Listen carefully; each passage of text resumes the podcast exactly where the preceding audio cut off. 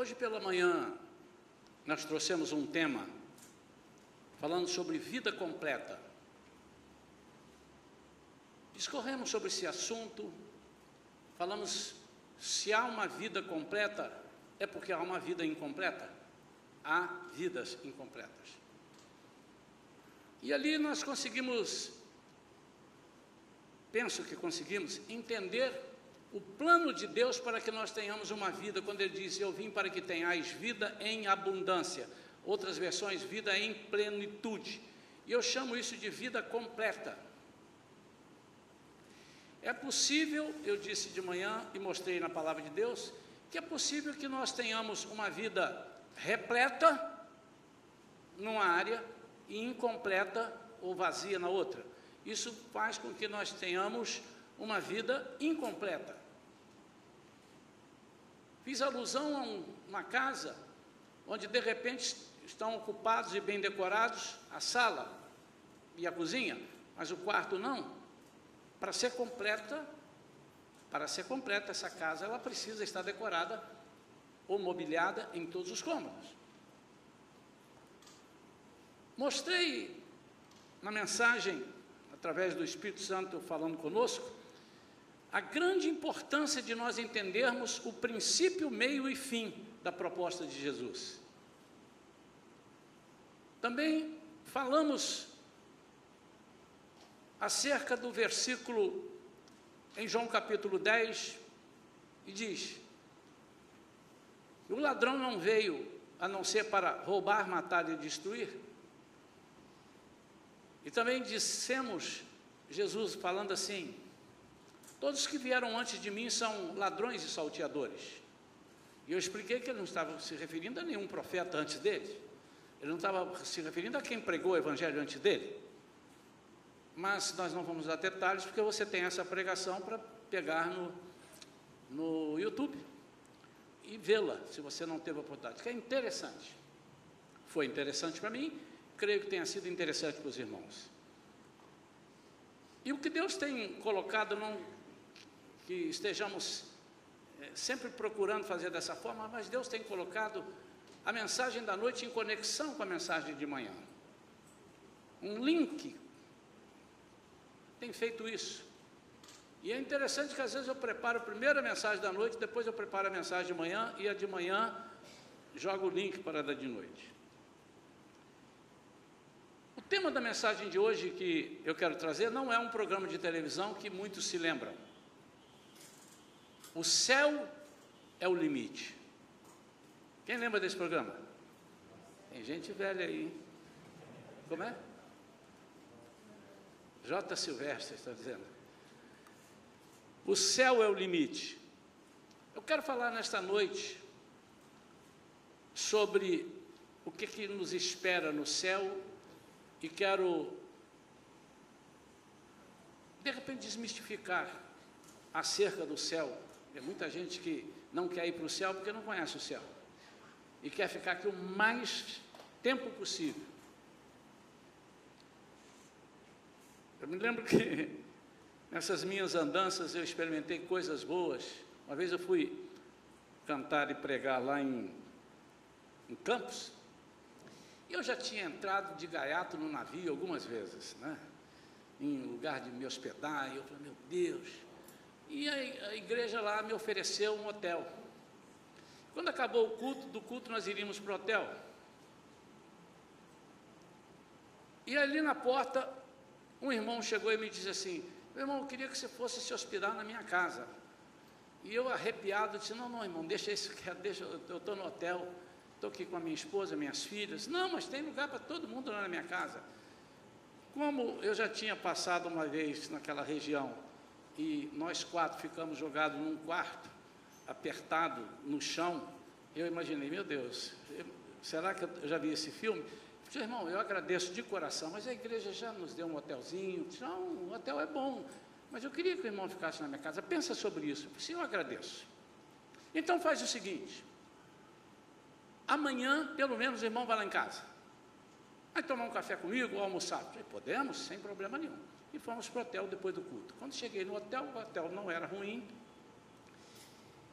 e eu falei, vamos ficar aqui, né? vamos ficar aqui.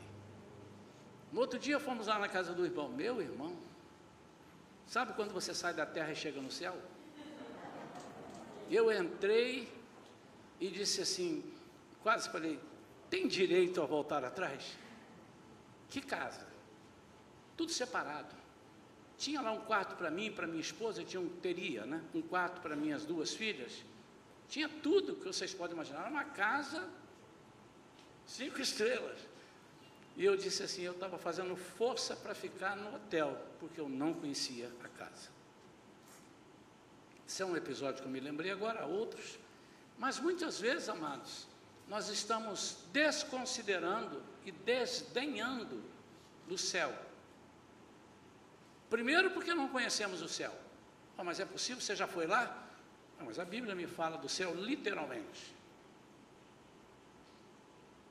E segundo, ainda com link na mensagem de manhã, porque não temos tido aqui uma vida plena, uma vida completa. E ficamos buscando completar essa vida aqui.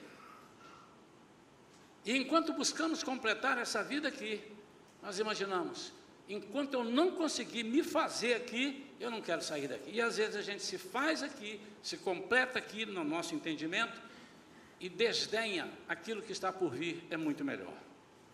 Abra sua Bíblia em Apocalipse capítulo 4, nós vamos ler um texto no capítulo 4 e um texto maior no capítulo 5. Capítulo 4, versículos 1 a 3.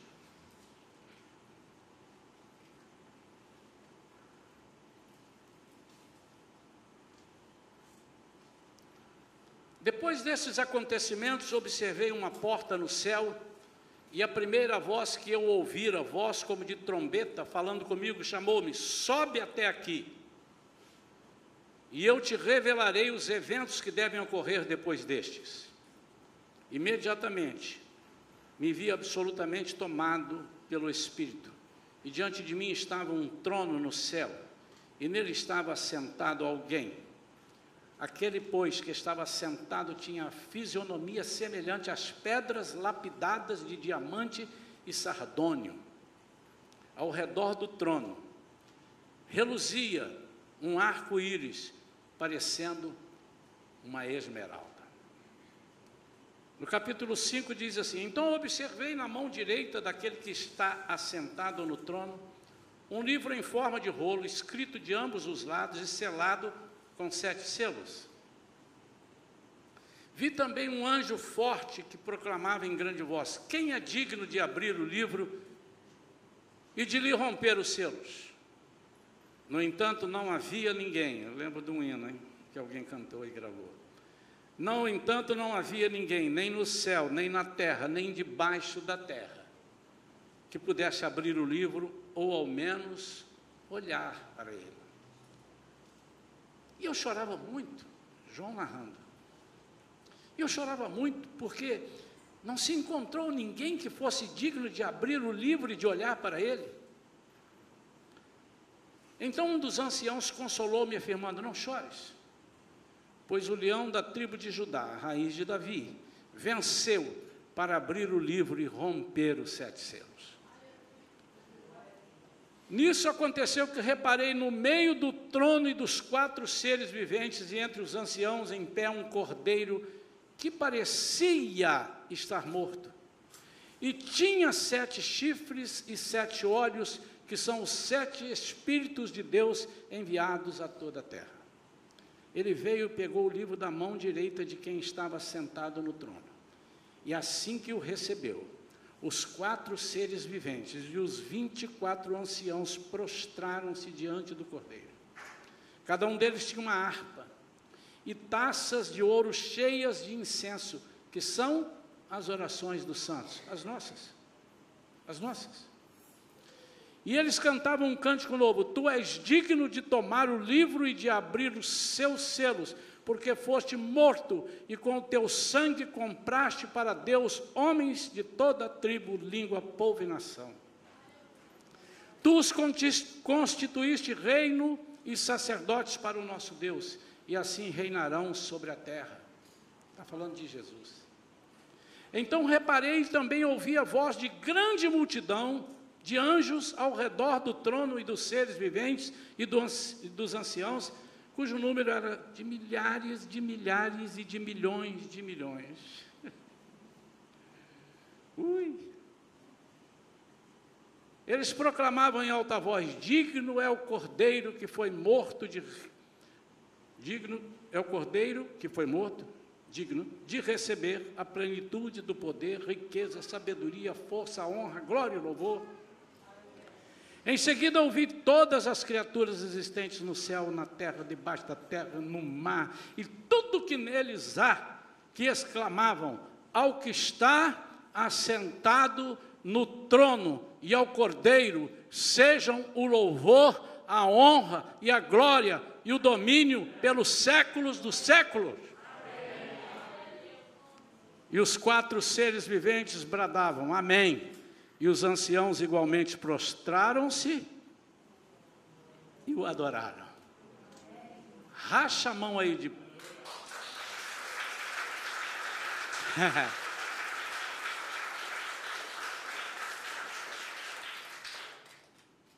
Aleluia. Pai querido, revela para nós, Pai, as coisas acerca do céu.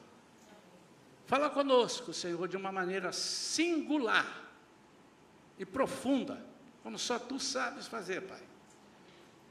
Revela-nos, Senhor, as coisas que estão ocultas e que o inimigo não nos deixa perceber, porque ele sabe que nós vamos ansiar habitar esse céu. Nós oramos em nome de Jesus. Amém.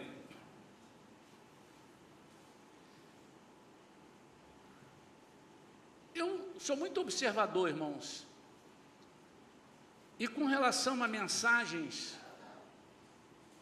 que circulam, mensagens, pregações, circulam nas redes, de vez em quando surge um tema, aí quando você percebe aqui na, nos Estados Unidos, na Europa e outros estados do Brasil, as pessoas falando a mesma coisa. E eu identifico isso como o agir do Espírito Santo. O Espírito Santo de Deus direcionando aquilo que ele imagina que seja, ele imagina ser, ele quer que seja alimento espiritual para as nossas vidas. E quando eu preparei essa mensagem, coincidentemente, que para nós não tem coincidência, tem Jesusidentemente, eu, olhando algumas coisas que mandam para mim, duas mensagenzinhas, duas pregaçõezinhas, eu nem cheguei a ver todas elas, é, ela do início ao fim. Dois pastores, é, uma linhagem é, judaizante, que para mim é judaizante, e me chamou a atenção. O céu não existe. Aí falei, ele vai dizer que o céu existe, porque isso é uma chamada de efeito. E comecei e fiquei pasmo que com cinco minutos ele queria desconstruir tudo que a Bíblia fala. E ele fazendo e querendo mostrar, e cada versículo que ele mostrava, eu disse, mas esse versículo não diz isso, é o contrário. E dizendo, e me chamou a atenção de uma frase que ele lança, diz assim, que graça tem a gente morrer para ir para o céu? Eu tenho um susto, ué, ele quer ir para onde? Não, a gente morrer, ressuscitar para habitar nessa terra aqui, nós vamos aqui, nós vamos ficar aqui, nós não vamos sair daqui. Eu disse assim, eu tenho que começar a arrancar páginas da Bíblia agora, literalmente. sem nenhuma pretensão, porque há muitos pregadores, há muitos pastores, uns mais formados, uns mais capacitados, estudaram mais, e não, não, não entra aqui em questão nós confrontarmos teologias. Mas são coisas muito simples, que estão literalmente na Bíblia. Ah, mas o livro de Apocalipse é um livro de interpretação. Ele é um livro de figuras. E todas elas têm os seus sentidos literais.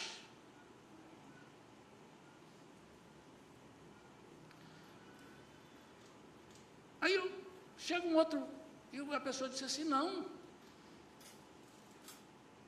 Nós vamos morrer e ressuscitar para ficar aqui na terra.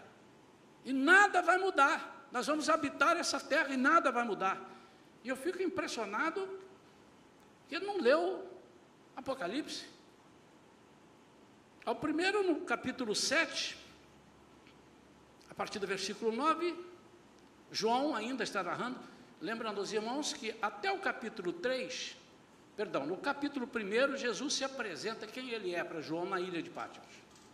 No cap, o capítulo 2 e o capítulo 3, Jesus fala a João sobre as igrejas na Ásia Menor, que eram modelos de igreja que servem para toda a face da terra. No capítulo 4, ele agora, agora sobe aqui e vê. Ele leva, ele arrebata João, e João vai ao céu em arrebatamento.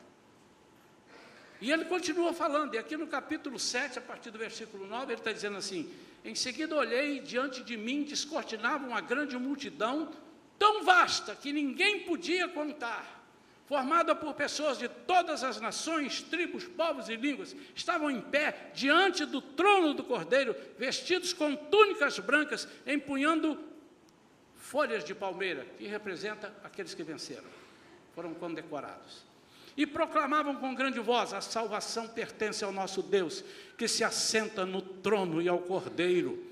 Todos os anjos que se encontravam em pé ao redor do trono dos anciãos e dos quatro seres viventes prostraram-se diante do trono com o rosto em terra e adoraram a Deus, exclamando: Amém. Louvor e glória, sabedoria, ação de graça, seja o nosso Deus para todo sempre. Amém.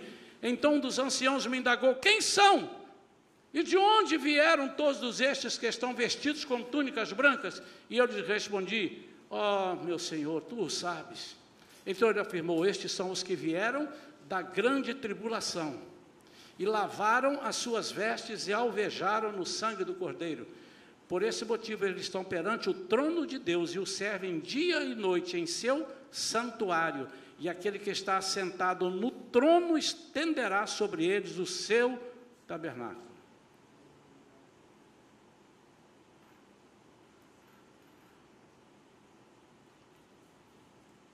Capítulo 21, ele diz: Então vi novo céu e nova terra, pois o primeiro céu e a primeira terra haviam passado, e o mar já não mais existia. Engraçado, irmãos, a gente morar num lugar sem graça, uma terra que não tem. O mineiro ama morar aqui no Espírito Santo, não sei, por causa do mar, né? mas enfim. Vi também a cidade santa, Nova Jerusalém. Irmãos, eu não vou discorrer sobre isso, nós não vamos falar sobre isso, porque eu tenho convicção, e eu estou falando isso para chamar a atenção dos irmãos, porque eles falam com tanta propriedade que você é capaz de desligar o vídeo e dizer assim: é realmente o céu não existe. E se o céu não existe, eu não tenho o que fazer a não ser ficar aqui, sentado aqui. Nós temos inúmeras passagens, Deus nos mostrando através de Jesus, através dos discípulos, através dos pregadores, do Paulo, sobre o que nos espera depois dessa vida aqui. Eu não quero discorrer sobre isso, irmãos. Não há, eu não abro para discussão isso. Nunca chega para me perguntar, pastor, mas só acha mesmo? A resposta será: eu não acho. A Bíblia diz que sim. Não há hipótese de você me derrubar nisso daqui. Nem a mim, nem a multidões de igrejas que creem exatamente assim. Mas o problema é que quando nós não conhecemos o céu e não sabemos para que serve, nós desdenhamos e isso é muito sem graça. É muito sem graça. Então, se é sem graça, deixa eu ficar aqui. Para que existe o céu? Primeiramente, para cumprir o que estava prometido desde a fundação do mundo. Primeira coisa.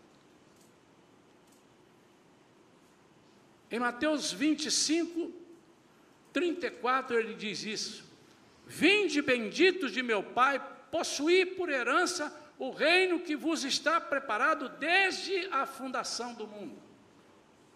Como nós pregamos hoje de manhã aqui, tem o início, o meio e o fim. O que é o início? O início é você aceitar o plano. E o plano é Jesus apresentando de você uma vida que tem princípio, meio e fim. O princípio é você aceitá-lo para você ser encaixado dentro do plano de Deus como filho de Deus. O meio é a vida que nós vivemos aqui. E se não for com ele, é uma vida chata, uma vida incompleta, uma vida sem sentido. E muitos têm vivido essa vida sem sentido. E porque ela é uma vida sem sentido, se matam. Porque é uma vida sem sentido, entram em depressão. Porque é uma vida sem sentido, é, vivem tristes, vivem chorando. Porque é uma vida, sem, uma vida sem sentido, não produzem, não frutificam, são estéreis. Em termos de frutos do Evangelho. E porque é uma vida sem sentido, não tem prazer em nada. São pessoas amargas. Tudo que você conversa, como é que está? Mais ou menos. E aquela coisa assim, já teve bom, mas agora está mais ou menos. E aquilo que estava ruim, melhorou, mas e agora? Está mais ou menos. Ele não sai da mais ou menos. Chama-se vida medíocre. As pessoas que vivem na mediocridade não podem ser chamados filhos de Deus. Os filhos de Deus não podem viver em mediocridade. Amém ou não amém, irmãos? porque Jesus nos oferece, ele disse: Eu vim para dar uma vida abundante. E o que, que é uma vida abundante? É uma vida plena, uma vida cheia, uma vida repleta, uma vida que completa as pessoas em todas as áreas. Então, a primeira coisa, o céu existe para cumprir, porque ele diz: depois disso, vocês vão chegar comigo, mas para chegar lá, tem que ter o início, tem que ter o meio e agora vai ter o fim. Segunda coisa para cumprir o que estava prometido é para que a justiça de Deus seja vista, nos separando dos perdidos que irão para o inferno e dando-nos uma vida eterna ao seu lado. Em Malaquias,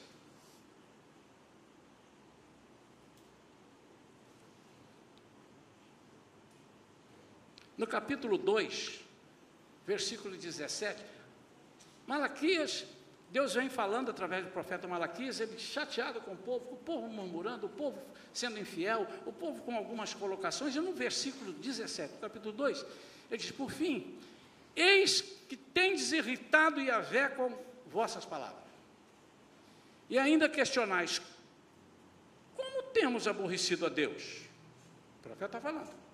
Ora, quando dizeis que todo aquele que pratica o mal acaba passando por bons olhos do Senhor, e que é justamente da má pessoa que a vé se agrada mais. E ainda tens coragem de indagar onde está o Deus do direito e da justiça? Deus está falando assim: eu não me agrado de vocês, que vocês estão me comparando como um Deus que não sabe separar as coisas. Porque vocês estão olhando as pessoas que não servem a Deus e têm algum benefício e vocês acham que eu estou com eles. São aparências. E ele está dizendo: Isso não me agrada. Então o céu é para te mostrar: vai haver justiça. Segundo, para que seja vista a derrota da morte, e como isso, e com isso, vivamos a vida eterna. A morte vai ser derrotada. Nós precisamos crer nisso. Então o céu existe para mostrar que a morte vai ser derrotada e a morte será lançada no lago de enxofre, junto com Satanás e junto com aqueles que não aceitaram a Jesus, eles irão para lá. A morte é a última a ser vencida. E vai para lá. Então, quais são as características, pastor do céu? E os investimentos do Espírito Santo para nos convencer a viver no céu futuramente. Eu não estou fazendo uma apologia a você sair daqui hoje e morrer e ir para o céu. Eu mesmo quero ficar aqui mais um pouco, pedir alguns anos de vida mais ao Senhor, para poder fazer a obra aqui, que tem, eu vejo que tem muita gente precisando de nós, irmãos. Muita gente desesperada, muita gente desorientada. E se nós formos egoístas, nós queremos ir para o céu e deixar todo mundo aí sofrendo. E essa missão foi entregue a nós, a igreja, a igreja de Cristo, ao corpo de Cristo. Ninguém mais tem essa autoridade na face da terra. A primeira característica é que no céu haverá um rei que reinará para sempre, seu reino não terá fim. Eu já li aqui, eu li aqui é, é, Apocalipse capítulo 5, versículos 13 e 14, diz assim: Em seguida ouvi todas, em seguida ouvi todas as criaturas existentes no céu, na terra, debaixo da terra e no mar, e tudo que neles há, que exclamavam: ao que está sentado no trono e ao Cordeiro sejam o louvor, a honra, a glória e o domínio pelos séculos dos séculos. E os quatro seres viventes bradavam Amém, e os anciãos igualmente prostraram-se e adoraram. Pelos séculos dos séculos dos séculos dos séculos dos séculos. Não terá fim. Pastor, mas o que significa isso? Significa que, ao contrário de Satanás, que tem reinado, a Bíblia diz que o mundo jaz no maligno, é uma pena que as plateias sejam diferentes, porque se tivesse o mesmo povo de manhã, aqui agora, ia ser a conexão automática. Mas você vai poder entender isso quando você pegar lá a pregação.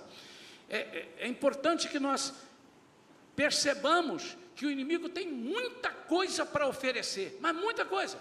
E vou dizer mais, muita coisa boa. Não se abalem com a minha teologia e saiam correndo, aqui eu não fico mais. Por favor, espere. E a chance dele é porque ele oferece coisas boas. Porque se fosse coisa ruim, não. não. Mas são coisas boas, são coisas agradáveis. Amém ou não amém, irmãos? São coisas boas, mas são coisas finitas. São coisas que é o primeiro sinal de perigo. Ele samba fora. Como nós pregamos hoje, Jesus dizendo assim: Eu sou a porta, mas os que vieram de, antes de mim são salteadores. E eles não entram pela porta, eles entram pelo muro. São propostas, são atalhos. Então, o que significa que haverá um rei que reinará para sempre, o seu reino não terá fim? É que nós teremos a garantia de que nunca mais teremos esses altos e baixos. Para o nosso corpo será outro corpo, um corpo glorificado. Mas não vamos ser um corpo sem graça, não, irmãos. Vai ser um corpo glorificado. Só que não teremos os dissabores que nós temos hoje. E viveremos com um reino que o seu reino é eterno e a nossa vida, por consequente, será eterna e ele nunca falhará, ao contrário do inimigo que falha, que propõe e uma certa hora ele te toma e, e às vezes te toma mais daquilo que você precisa. E qual é a ação do Espírito Santo? É o desejo de nos mostrar que vale a pena confiar em Jesus. Devemos entregar a Ele totalmente a nossa vida. Que jargão, né? Entrega a sua vida ao Senhor. Eu queria que você entendesse o que é entregar a sua vida ao Senhor. Volta, me perdoe, irmãos, eu vou ter que falar isso toda hora, porque linkou de uma tal maneira que eu não imaginei que linkasse tanto assim. O Espírito Santo quer que você tenha e experimente as coisas boas da vida e até as coisas boas que satisfazem a carne. Que esse negócio de dizer, não, da carne eu não gosto. Então você também não vai poder passear, você não vai poder comer um, um churrasco, você não vai poder comer torresmo. Porque são coisas muito boas. Você não vai poder ter um carro, já pensou um carro legal, seja montado, já pensou, irmão? Uma Brasília 75. Você está rindo porque. Mas tem gente que tem uma bicicleta, então o Brasil 75. Um carro, né? Sei lá, fala aí um carro. Um Corolla Cross híbrido. É, já imaginou? Não é gostoso, irmãos? Vestir uma roupa boa. Dar um passeio e ver um marzão. Aí chega lá no mar, calor danado, imagina aí, 40 graus. Aí eu estou até com preguiça de ir lá. Aí a pessoa escuta e diz assim, lá no bar, fica tranquilo, o senhor quer uma água de coco? Quero. Não se mexa, eu vou trazer o canudo e já enfiar na tua boca. Aí o canudo vem dali, o coco já desce direto do pé, o canudo vem lá, e você Está meio quente, espera um minutinho que já vai descer o gelo no outro canudo do lado de cá. Aí você está ali bebendo. Diz assim, mas isso aqui será que não vai dar azia? Não, vai dar se o senhor não comer o camarão que está aí do lado. Camarão aqui do lado. Ih, mas tem que descascar. Olha para a sua direita, já está descascado. Vai ser coisa boa assim lá em casa, hein, irmão. São coisas boas. Isso quem é que dá? O diabo dá, mas Jesus também dá. Vocês acham que quem me deu os cinco dias lá, na, lá no, no, no, passeio que eu fiz em, em Recife, foi o diabo que me deu? O meu dinheiro é consagrado ao Senhor? Eu dizimo de tudo que eu recebo? Então quem me deu aquilo ali foi, ah, mas tinha gente lá que eu sei que isso é o problema deles. E eles estavam, eu vou te dizer mais. E não era só eu de crente lá, não, eu vi vários lá. Percebi logo que aquilo ali é crente. É engraçado a gente estar tá num lugar que ele é crente. Ele é crente. Os outros que não são, estavam usufruindo por causa da gente. Sabia disso? Estavam usufruindo lá e o hotel estava dando o melhor, porque Deus falou assim: ó, tem um filho de Deus aqui que eu quero tratar. Como não posso separar, vocês vão na aba deles. Amém ou não amém? Pastor, isso inventa cada uma coisa. Eu invento, está na Bíblia. Está na Bíblia. Ah, pastor, eu estou curioso agora, pastor, me mostra na Bíblia. Gênesis capítulo 39.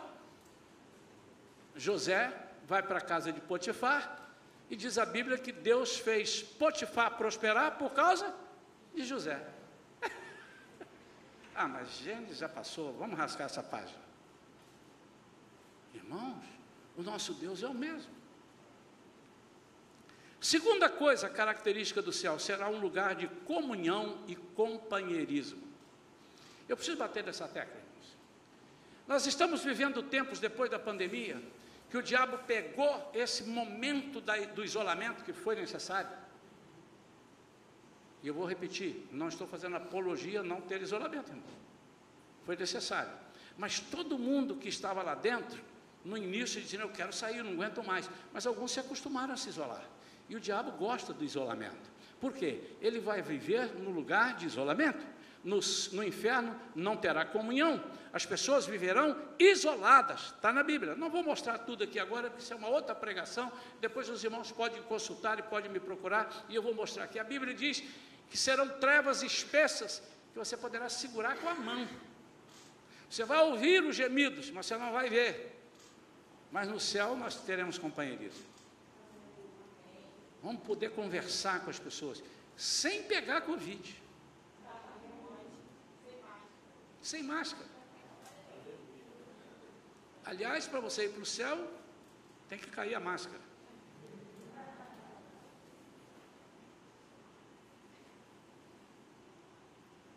As nossas amizades e alegrias serão divinas. Seremos abençoados não somente com as amizades dos irmãos, mas porque também seremos conhecidos pelo Salvador de uma forma muito mais íntima do que somos aqui na terra. Por quê? Porque não teremos interceptações de Satanás. Não teremos maligno. Irmãos, olha só. Quer você queira ou não, o inimigo é potestade dos ares, ele está aí. Ele, ele, ele, é limitado na sua atuação por causa da igreja, por causa do Espírito Santo. A igreja chama o Espírito Santo, o Espírito Santo ele tem uma certa liberdade, ele não tem total liberdade. Mas ele às vezes ele entra aqui e fala uma bobagem. Isso não significa que você está endemoniado, mas significa que você foi influenciado por uma proposta. E ele não vai dizer assim, olha lá. Aí você tem uma, alguma coisa que é objeto, olha lá. Ele não vai te mostrar nada pior, ele vai te mostrar mais bonito. Aí, mas é? é? Só que você pode fazer vista grossa e você pode frear isso, mas lá nós nem isso teremos. Nós andaremos livres. E a amizade é uma coisa que o inimigo está fazendo com que percamos. Irmãos, se há uma coisa que aparentemente aumentou o círculo de amizade, mas no fundo ele separou as amizades, chama-se celular. É necessário. Um celular, irmãos, eu entro aqui, consulto coisas, vejo, pago, que troço fantástico, né? Recebo também, né? Que coisa fantástica. mas ele tem separado. Nós precisamos observar que há muito isolamento numa mesa com cinco pessoas. Estamos juntos, mas não estamos unidos. Estamos próximos, mas não temos nenhuma comunhão. O céu será um lugar de companheirismo. Eu imagino um lugar de companheirismo onde não tem o traíra. Não tem o traíra. Não tem aquele que te dá rasteira. Não tem aquele que fala mal de você. Não tem aquele que é, pega o seu bife antes. Não, não tem, irmão. Não tem aquele que faz as coisas erradas. Não tem, porque nós não vamos ter essa característica. Isso tudo vai ficar aqui. Não tem maledicência. Não tem gente feia. Você que é feio, diga amém. Vocês são é muito metidos. Ninguém se acha feio, graças a Deus. O servo de Deus não é feio mesmo, não. Brincadeiras à parte, né? Ninguém será feio. Ninguém será desafinado. Alguém me perguntou, quem falou amém, pastor, aquele dia? Falei assim, ah, você está querendo saber quem é desafinado, é, irmão? Ninguém será desafinado. Mas o companheirismo, irmãos. E o inimigo está roubando isso da igreja. Eu estou suando debaixo do sovaco, irmãos, para fazer com que nós cheguemos na igreja 15 minutos mais cedo. Para quê? Para jogar conversa fora, para bater papo. Mas não é para falar de Bíblia, não, é para conversar. Como é que é? Tudo bem? Passeou? Foi bom? Passeou. Não é a paz do Senhor que fala se a fala de pés. Passeou. Não, é passeou mesmo. Você passeou, teve onde, viajou. Como é que você está? Isso é legal demais, irmãos. Nós criamos aqui, a, no domingo de manhã, após a minha pregação, a pregação, na né, minha ou de outra, após a pregação e antes de entrar na escola bíblica dominical, nós temos 15 minutos de café e comunhão, para bater papo, e ao banheiro também, mas para bater papo, conversar. Conversar. Ah, você está bonito, é.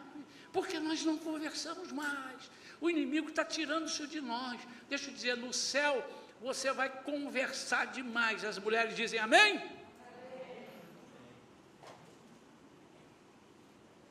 O Espírito Santo quer nos encher para que possamos aprender a viver no céu a plenitude da vida. Como é que você vai desejar uma vida abundante se você nem sabe o que é vida abundante? Como é que você vai desejar, ansiar ir para o céu se você não vê nada que aqui é sua vida, que é um inferno? Você não vai querer. Agora, quando você diz, mas é isso que vai estar lá? Não, é, é muito mais. Terceiro, o céu será um lugar de aprendizado. Vocês sabiam, irmãos, que nós vamos aprender? Em Romanos 11, 13, falando sobre a pessoa de Deus, diz: Quão insondáveis são os seus juízos e quão inescrutáveis, impenetráveis, né? incompreensíveis, que é isso, são os seus caminhos. Irmãos, parece brincadeira, mas você vai poder sentar com Deus. Como é que vai Deus? Tudo bem? Então, Deus, pastor, mas o senhor viaja. Eu viajo, não. Isso vai ser restabelecido, porque era assim no início. Diz a Bíblia que Deus descia para conversar. Adão, você está onde? Estou aqui. Quer um cafezinho, Senhor? Eu fiz um bolinho aqui agora de fubá. Estou trazendo para os dias de hoje. Né? Tem um torresminho ali, matei uma paca, estorreiro de paca. Os irmãos pensam que é diferente. Mas vai ser, nós não vamos estar nas nuvens, nós vamos estar num lugar que ninguém sabe onde é, ninguém sabe. Mas todas as coisas levam que não será aqui, porque os elementos se desfarão, os céus, a lua, sol, tudo vai sumir. Nós estaremos num lugar onde não precise disto porque o brilho do Senhor será a luz, diz lá em Apocalipse. Ele já, ele já brilhará. Né? Nós vamos viver conversando e aprendendo. E diz a Bíblia, em outros textos, e os comentaristas mais profundos, que nós vamos viver a eternidade aprendendo de Deus e não vamos conhecer Deus. E tem gente aí dizendo assim: eu vou explicar Deus. Deus é o seguinte: tem o Espírito Santo, tem Jesus, tem os três, os três é o, é o líquido gasoso. Irmão, para com isso. Isso é muito pretensioso. Você quer explicar Deus? A Bíblia diz que nós vamos viver com Ele lá e vamos estudar, Ele vai nos ensinar todo dia. A gente está com a pastinha debaixo do braço e não aprendeu ainda. Hoje conhecemos em parte. 1 Coríntios 13, 12. Hoje conhecemos em parte, então conhecerei perfeitamente, da mesma maneira como plenamente sou conhecido. Você sabe por que, que muitas pessoas não servem a Jesus bem? Porque não conhecem Jesus. Porque se conhecesse, amaria tanto e quereria, creria nele. Muitas vezes nós não cremos porque não conhecemos. O Espírito Santo deseja que aprendamos mais de Jesus a partir de hoje, que tenhamos muitas experiências íntimas com Ele. Se você não lançar a sua palavra sobre algum episódio, sobre alguma coisa, você nunca vai saber se Deus te ouviu. Irmãos, o povo aí fora está de boca aberta precisando de comida. Igual aqueles passarinhos no ninho. Aí vem a mãe ou o pai, o povo está assim. E nós é que vamos alimentar. E Jesus já deu essa brecha lá atrás, lá em Mateus capítulo 13, não precisa abrir. Quando ele estava pregando e tal, aí passou da hora e os discípulos, Jesus, já é tarde, despede a multidão, porque Jesus passava bastante da hora da pregação, ele ia lá, fazia um milagre, chamava tudo. Aí passou da hora, esse pessoal não tem onde comprar comida. Aí Jesus fez o quê? Falou o quê? Dá em voz de comer a ele. Isso é uma palavra profética, irmãos. Nós estamos esperando Jesus vir aqui alimentar as pessoas quando ele já nos deu o alimento e está guardado. E muitas vezes está mofando, está dando é, é, bolorô, chama bolô. É isso aí que vocês falaram que eu também não entendi. Então, é, Somos nós que alimentamos, irmãos. Tanto que na hora que ele multiplica, lembra disso? O que, que vocês têm aí? Não, não temos nada. Não tem nada, mas nada, não, não. É, não é que não é nada, mas estou até com vergonha de dizer para o senhor. Uma multidão dessa. Diz a Bíblia que tinha cerca de 5 mil pessoas. Só contavam os homens. As crianças, as mulheres não tinham, então né, bota mais de 5 aí. O que é que nós temos? Cinco pães e dois peixinhos. Hein? Cinco pães e dois peixinhos. Então está com tanta vergonha, cinco pães e dois peixinhos, vou falar com Jesus para alimentar. Não dá para alimentar nem os discípulos, porque crente come muito, né? E eles, me dá aqui os cinco pães. Ele abençoou, devolveu os cinco pães e os dois peixes. Pode ler lá. E a gente aprende que Jesus multiplicou os pães. Sim, foi ele que multiplicou, mas não multiplicou antes de serem servidos. Aí era mole. Multiplica-se os pães. Multiplica-se os peixes. Aquela montoeira de peixe, montoeira de pão. Dá de comer. Agora é mole. Eu estou vendo aqui, vou dar. O que Jesus quer é que você dê um passo de fé. E a Bíblia diz que à medida que eles iam entregando, não ia faltando. As pessoas iam tirando do cesto pedaços, cinco pães divididos. Os discípulos saíram lá doze e saíram, partiu cinco pães dividido por doze, dá menos de meio. É isso? É quanto? Dois peixes divididos por doze pedacinhos, liscas de peixe, cada um ia pegando pedacinho, e o negócio ia aumentando, e aumentando, e aumentando, e aumentando, e aumentando, e eles entenderam, epa! Por isso que ele disse, dai vocês, vocês é que vão alimentar, mas pode deixar que eu dou a comida. Você não tem comida para dar, meu amado. Sabe por que, que nós temos perdido a vontade de alimentar? Porque nós estamos querendo alimentar com a nossa comida. Ninguém quer a nossa comida. Eles querem a comida do alto. Agora, somos nós é que vamos distribuir.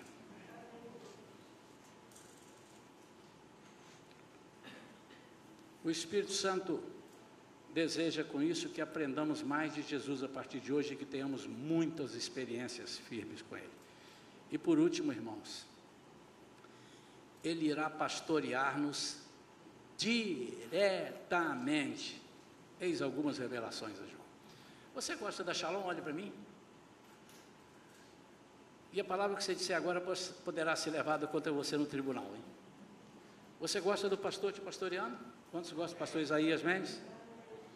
Agora você imagina, você vai ser pastoreado direto por Jesus. Uhul! Porque deu, irmão. Está dizendo, ele vai pastorear direto. Ele vai me pastorear, irmãos. Ah, não estão. Ninguém vai me perguntar, será mesmo, pastor?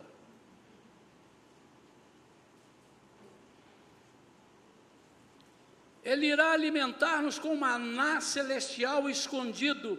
Ele nos dará um novo nome, Apocalipse 2, 17. Agora vamos ficar em Apocalipse aí, que nós vamos citar uns versículos para terminar.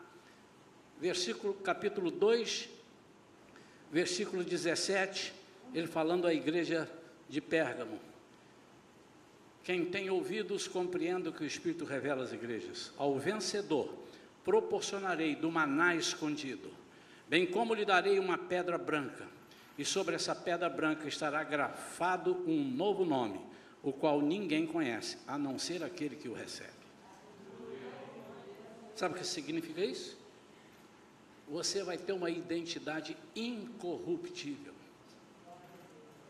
Irmãos, amém? Olha para mim. Não é lá na nuvem, não. Um lugar que nós vamos morar, em casa, vai ter casa, vai ter vai ter legal, nós vamos sair, nós vamos trabalhar no céu, irmãos. Mas não é o trabalho para dizer, ah, meu Deus, que saco, hoje eu vou para a igreja, ah, para o trabalho, Ih, aquele patrão, hum. de vez em quando eu estou orando, pastor, ora aqui por nós. Eu trabalho numa sala e tem três elementos que não são da mesma fé minha e são debochados. Lá não vai ter isso. Não vai ter isso. A gente vai trabalhar, mas é diferente do trabalho daqui. Ele irá guiar-nos pelas águas vivas e secará todas as nossas lágrimas. Apocalipse 7, 17. Olha só, é, pois o cordeiro que está no centro do trono será o seu pastor. Quem é o cordeiro que está no centro do trono? Jesus. Ele os conduzirá às fontes das águas da vida, e Deus lhes, a nós, enxugará dos olhos toda a lágrima. Sabe o que significa? Ele secará, em algumas, em algumas versões diz, ele secará. Sabe o que significa? Você não vai ter motivo para chorar. Secou, secou, secou, amado. Você não vai ter motivo para chorar. Por que, que você vai chorar? Você está no céu, que beleza, você só vai rir. Terceiro, hum, meu Deus do céu.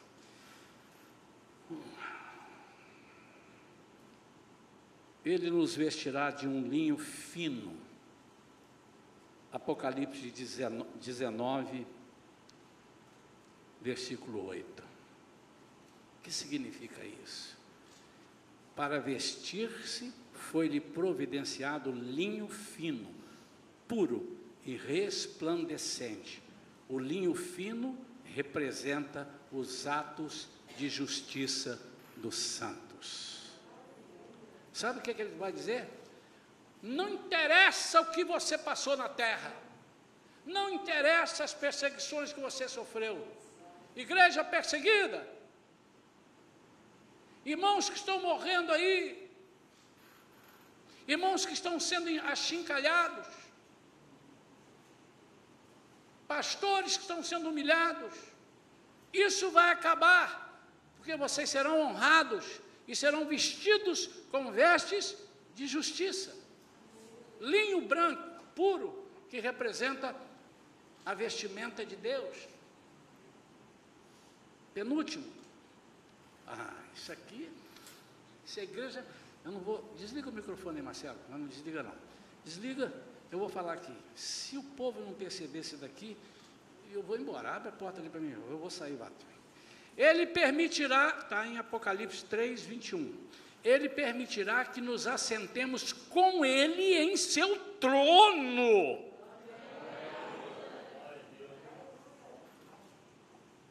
Sabe o que significa isso? Significa honra, sim, mas significa governar com Ele. significa, mas não é um ou outro, não. Todos nós teremos essa honra e nós governaremos com Ele. Já vamos ensaiar no milênio. A igreja desce e aqueles que estão aqui ressuscitam e nós vamos reinar com Ele. Mas não é reinar para mandar e dar supapo nos outros, não. É reinar para apacentar, para mudar vidas. Em Apocalipse 22, 12. Nós vamos encerrar. Ele irá recompensar-nos. Ainda mais vai nos recompensar. Quer mais recompensa do que as coisas todas que eu já falei aqui? Eis que venho sem demora. E trago comigo o galardão que tenho para premiar a cada um segundo as suas obras. E é interessante, vem ver, estava pronta. Aí entra o pastor Luciano Subirá. E falando uma coisa, meu Deus, o homem viu preparando a minha pregação. Claro que não, e nem eu vi isso, porque estava. A Vera me mostrou agora, quarta ou quinta-feira. E ele dizendo: Nós queremos levar para o céu as coisas que não entram no céu. Nós vamos usufruir de todas elas aqui. Já falei, irmão, já falei no torreiro, já falei na picanha, já falei na praia, já falei no passeio, já falei no carro, mas isso não vai para o céu. A única coisa que vai para o céu qual é? As nossas obras. Está escrito aqui, irmãos. Está escrito. Pastor Luciano explica melhor isso lá depois, mais extenso, você pode ouvir, ou depois a gente pode conversar sobre isso. Nós, nós seremos recompensados segundo as nossas obras. Por isso, irmão, o que é que nós estamos fazendo? Que tempo que nós estamos perdendo de não trabalharmos para Jesus? Não no sentido, ah, eu vou trabalhar na cantina, vou... também, mas isso é um detalhe muito pequeno.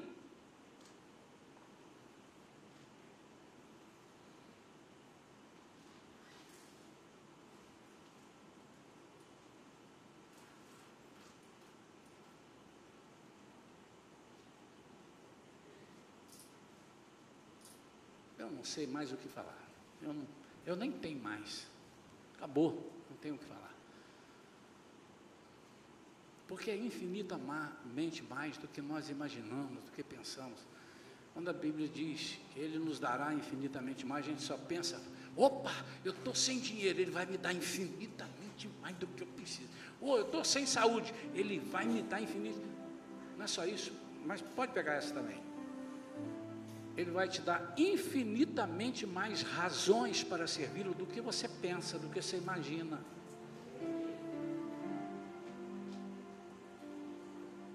Pode botar a letra, Marcelo. Está ouvindo aqui? Nós vamos ficar de pé, irmãos.